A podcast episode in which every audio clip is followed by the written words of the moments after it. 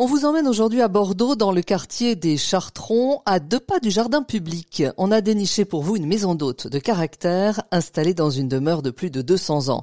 Un coin secret, rien depuis la rue de la Course ne laisse deviner ce petit coin de paradis qui se cache derrière les murs. On pousse la porte, on file vers l'arrière de la maison, on y retrouve Gildas. Est-ce qu'on pourrait commencer par une visite guidée? Imaginez, vous soulevez le rideau et là, qu'est-ce qu'on découvre? Eh bien, une grande pièce euh, qui est un petit, un petit peu notre euh, notre pièce d'accueil où on sert le on sert le petit déjeuner également le matin. Euh, voilà, une grande pièce d'une centaine de mètres carrés, attenante à une à une véranda qu'on a construite il y a quelque temps. C'était un ancien jardin et on a voulu profiter davantage de l'espace tout au long de l'année. Donc on a on a opté pour cette véranda assez végétalisée avec pas mal de plantes.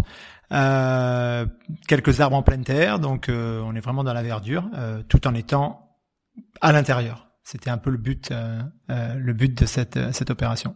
Alors il faut dire qu'on est assez impressionné par cette immense verrière qui attire la lumière et qui donne une impression d'espace, hein, c'est ça? Oui, tout à fait. C'était vraiment le, but du jeu de d'avoir une impression euh, d'extérieur tout en étant à l'intérieur pour vraiment pouvoir profiter de l'espace tout au long de l'année euh, parce que comme tout le monde le sait la, météo peut être capricieuse à Bordeaux euh, donc là vraiment c'était l'idée c'était de d'avoir ce grand espace de disponible et puis de pouvoir un petit peu euh, faire ce qu'on voulait avec, euh, se faire plaisir en le végétalisant au maximum, en mettant pas mal de, de plantes un petit peu exotiques, euh, des succulentes, des choses, voilà, des choses, en laissant la, la, vigne vierge aussi pousser, pousser le long du, le long du mur, vigne vierge qui était là, qui était là d'ailleurs avant le, avant la construction de la véranda. Et voilà, on a également un érable, un érable du Japon qui est en pleine terre qu'on a laissé et c'est assez sympa de laisser la, la nature s'exprimer, bien qu'on soit malgré tout à l'intérieur. Gildas, vous habitez ici, c'est une maison d'hôte, hein, c'est le principe même de la maison d'hôte. Euh, la maison est construite sur euh, trois étages, c'est ça le, déroulé en fait, on va dire, de, de, cette maison. Donc, vous habitez ici, comment vous faites au quotidien pour concilier vos activités personnelles et la gestion de la maison? C'est pas toujours facile, activité personnelle. Euh, on en a plus beaucoup quand on est quand on, on gère une maison d'hôte parce que c'est voilà c'est assez chronophage. Euh, il faut mettre la main à pâte, la main à la pâte un petit peu sur tout, euh, sur l'accueil bien sûr, la préparation des petits déjeuners, l'entretien de la maison, c'est une grosse part également. Euh, et on essaye aussi d'être présent pour nos autres quand ils veulent qu'on leur fasse faire des des wine tours ou des visites. Euh, donc c'est vrai que du coup les voilà les les activités d'ordre privé ou personnel, on les met un petit peu de côté. Alors comment vous est venue l'idée euh, d'ouvrir une maison d'hôte? Euh, C'est une bonne question. J'ai pas de réponse euh, très claire ou très précise à cette question. Euh, c'est un ensemble de choses. Euh, D'abord une volonté de revenir sur Bordeaux, qui est ma ville, ma ville de naissance. J'y ai passé les 20 premières années de ma vie. Euh, ensuite, je suis parti un petit peu partout. J'ai voyagé pendant pas mal de temps. J'ai atterri à Paris où j'ai vécu euh, une douzaine d'années. Et voilà, finalement, j'avais envie de revenir sur euh, sur Bordeaux. Euh, J'étais dans la presse, presse écrite euh, à Paris, et sur Bordeaux, il n'y avait pas forcément beaucoup de débouchés dans ce domaine-là. Donc, je me suis dit, bah tiens, pourquoi ne pas penser à une reconversion?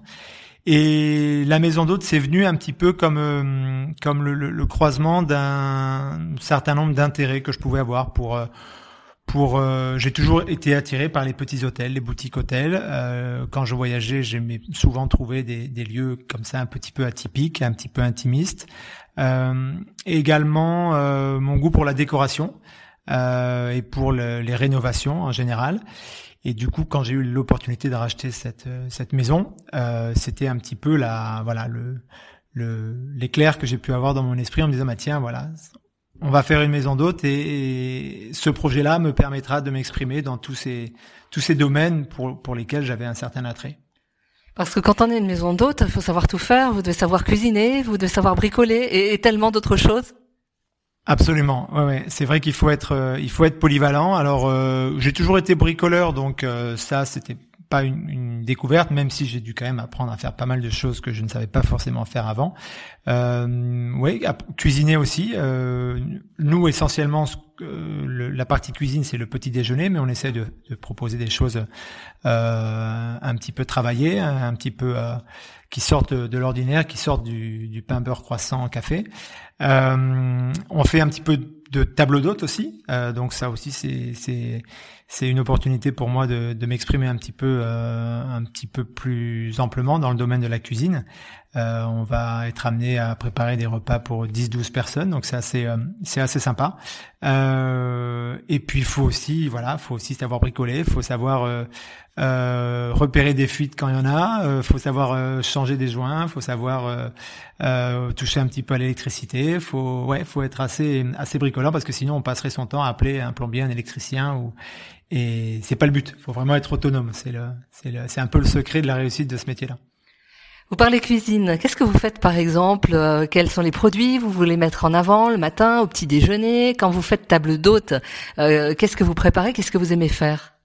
Le matin, euh, le matin, on, on, propose des choses, euh, euh, des choses qui s'apparentent davantage au brunch. On propose des des, euh, des yaourts avec du granola et des fruits frais.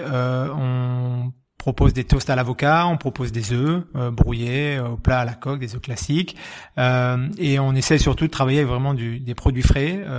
beaucoup de choses sont faites maison, et hum, voilà. Donc après, on, nos viennoiseries, on va les chercher euh, chez un boulanger que qu'on apprécie sur Bordeaux. Euh, voilà, on fait travailler un petit peu tous les commerçants locaux. Donc, euh, mais c'est voilà, c'est que du que du, enfin beaucoup de ces maisons et beaucoup de produits frais. Votre maison, vous l'avez conçue comme une maison de famille. En fait, euh, il y a une grande table en bois, si on pouvait décrire un peu les lieux. Il y a un petit salon. Euh, on se sent bien chez vous. On se sent un peu comme à la maison? Ouais, c'est le but, tout à fait. Euh, c'est un peu dans cet esprit-là qu'on l'a qu'on l'a qu'on l'a pensé cette maison. Euh, la table, la table d'hôte, euh, c'est souvent la pièce centrale dans une maison d'hôte.